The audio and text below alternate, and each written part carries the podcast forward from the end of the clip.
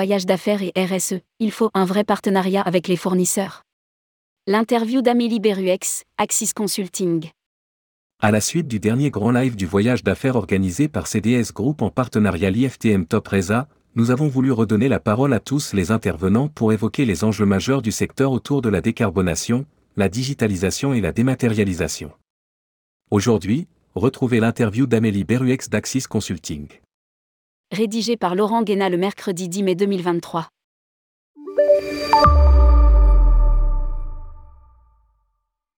Tourmag.com Les entreprises ont-elles pris le train de la décarbonation?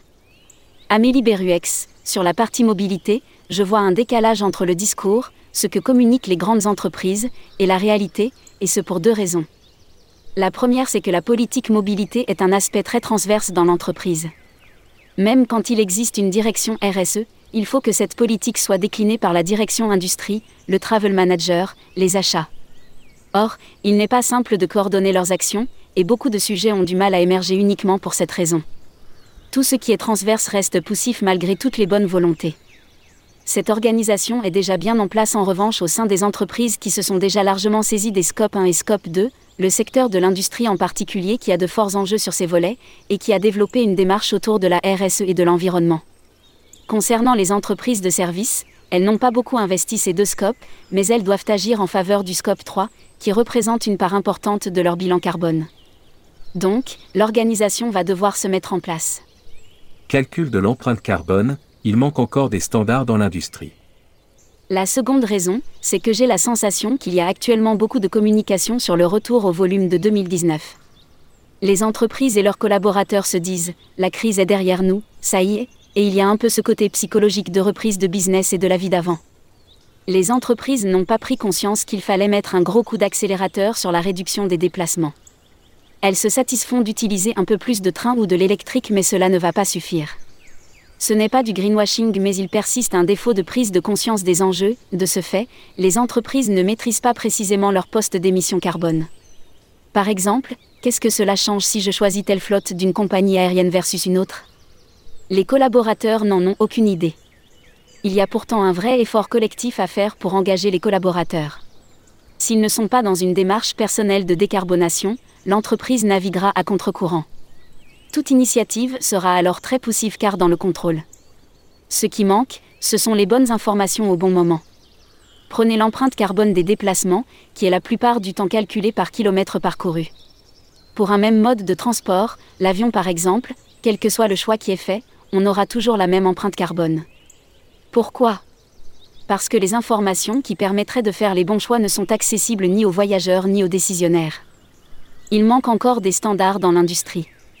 Ainsi, quand l'entreprise change d'agence de voyage, le calcul de son empreinte carbone pourrait être différent. L'entreprise peut néanmoins déjà agir sur le long courrier, ce qui va avoir un impact énorme. Si déjà elle travaille à les optimiser, indépendamment du calcul, elle aura un impact positif sur son empreinte carbone. Calculer à la fois l'impact collaborateur et l'impact environnemental. Tourmag.com Doit-on concilier cette décarbonation avec les besoins du voyageur? Amélie Beruex, il faut veiller au bien-être du collaborateur. Si l'impact carbone est excellent et que l'on est à contre-courant de la culture de l'entreprise et des enjeux du déplacement en lui-même, les voyageurs trouveront toujours les moyens de contourner le système. Ce qui est important pour faire le bon choix, c'est de calculer à la fois l'impact collaborateur et l'impact environnemental, ce qui varie d'une entreprise à l'autre. Tourmag.com L'industrie du voyage d'affaires est-elle prête à proposer à son client de renoncer à un déplacement pour privilégier une visio? Amélie Beruex, beaucoup de petites agences sont maintenant à même d'accompagner leurs clients dans leur démarche environnementale autour des déplacements professionnels. En tant qu'agence, avoir le cran de dire, comme c'est le cas chez Advito ou BCD, il va falloir voyager moins, c'est très engageant. Il faudra peut-être accepter que le modèle de l'agence, qui est basé sur celui de la transaction, n'ait plus aucune logique dans le monde de demain. Il faut la rémunérer pour le service qu'elle apporte l'entreprise aura peut-être la sensation de payer plus cher au début mais, à terme, elle aura un service de meilleure qualité. La RSE et la décarbonation nécessitent de rentrer dans un vrai partenariat avec les fournisseurs. Le levier pour décarboner, ce sont les partenaires, c'est l'agence qui va proposer des solutions. À condition d'être mieux rémunérée, sinon elle ne pourra pas rentrer dans cette dynamique. Tourmag.com La digitalisation peut-elle aider à faire les bons choix? Amélie Beruex, par rapport à d'autres activités, le voyage d'affaires est déjà un secteur très digitalisé. Ce qui manque encore dans le process digital, ce sont les interconnexions qui ne sont pas encore complètement au point. Même si l'expérience voyageur est déjà digitalisée, derrière, en back-office, le niveau d'interconnexion entre l'agence et ses prestataires n'est pas identique selon la prestation choisie. Il peut y avoir des ruptures dans la chaîne, pour que le parcours soit fluide, par exemple, avec les loueurs de voitures, les réservations hôtels, l'application mobile. Néanmoins, les agences font aujourd'hui de la digitalisation de l'ensemble de ce process un chantier prioritaire. Mais d'autres enjeux de digitalisation persistent. Notamment, dans les agences de petite taille, pour en finir avec les tâches manuelles sans valeur ajoutée afin de dégager du temps aux conseillers qui sera mieux employé.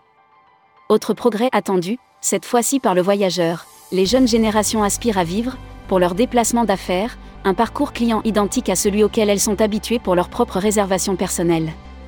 Si ce n'est pas le cas, ces voyageurs ont de plus en plus tendance à passer en dehors des circuits. Ils ne feront pas non plus l'effort d'aller chercher l'information si elle n'est pas disponible immédiatement.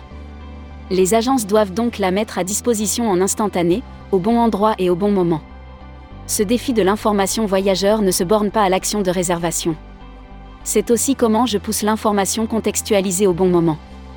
Dans l'entreprise, cela va permettre d'économiser du temps interne, pour quelqu'un qui fait de la hotline toute la journée pour répondre aux questions des voyageurs, le gain serait énorme en temps homme s'il s'appuyait sur un chat automatique. C'est aussi un vrai plus pour le voyageur. Enfin, la digitalisation de la relation entre l'agence et ses prestataires continue aussi à se perfectionner. On voit de plus en plus d'agences qui vont proposer des circuits où elles indiquent aux voyageurs, au moment où ils sortent de l'avion, que leur correspondance est décalée avec une proposition de les rebooker sur le vol suivant autant d'éléments qui vont faire qu'il n'y aura pas de rupture dans le parcours du collaborateur. Le voyageur attend de son hôtel une expérience personnalisée.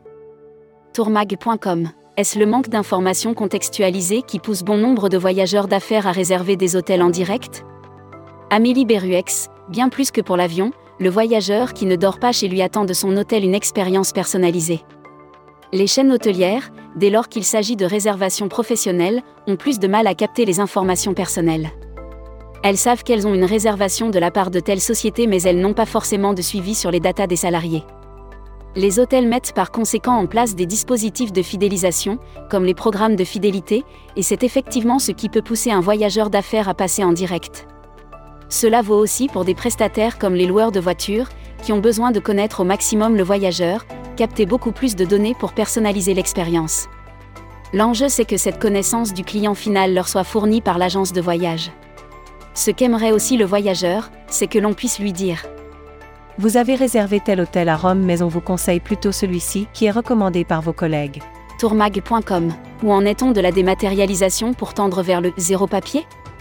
Amélie Beruex, un premier chantier avait démarré autour de la note de frais et de la dématérialisation fiscale des justificatifs via une directive européenne qui l'encadre. C'est effectif depuis plusieurs années en France mais il n'y a pas beaucoup d'entreprises à l'avoir mis en place notamment parce que c'est un projet qui implique la finance, qui est bien souvent en sous-effectif et avec d'autres priorités. C'est aussi un levier de décarbonation, la dématérialisation permet de ne pas stocker de papier, de ne pas empiler d'archives, de ne pas avoir d'enveloppes envoyées à la compta qui se perdent. Il y a donc de gros enjeux d'efficacité, de process et de zéro papier. L'autre sujet annexe, c'est tout ce qui concerne la dématérialisation des factures. Entre 2024 et 2026, selon la taille de l'entreprise, toute facturation entrante et sortante va devoir être dématérialisée. Toutes ces informations devront être envoyées à une plateforme agréée par l'État pour dire J'ai vendu 100 euros de prestations de voyage avec 5 euros de TVA et 5 euros de frais. Et cela va permettre à l'administration de connaître en temps réel tous les flux concernant la TVA. Sur la partie voyage, le process de facturation est souvent différent de celui des autres prestataires de l'entreprise. Elle se pose donc actuellement beaucoup de questions pour savoir comment elle va désormais gérer ses factures. Il y a aussi un enjeu d'efficacité de process. Dans le voyage, on est constamment en mode projet. Publié par Laurent Guéna. Journaliste, tourmag.com.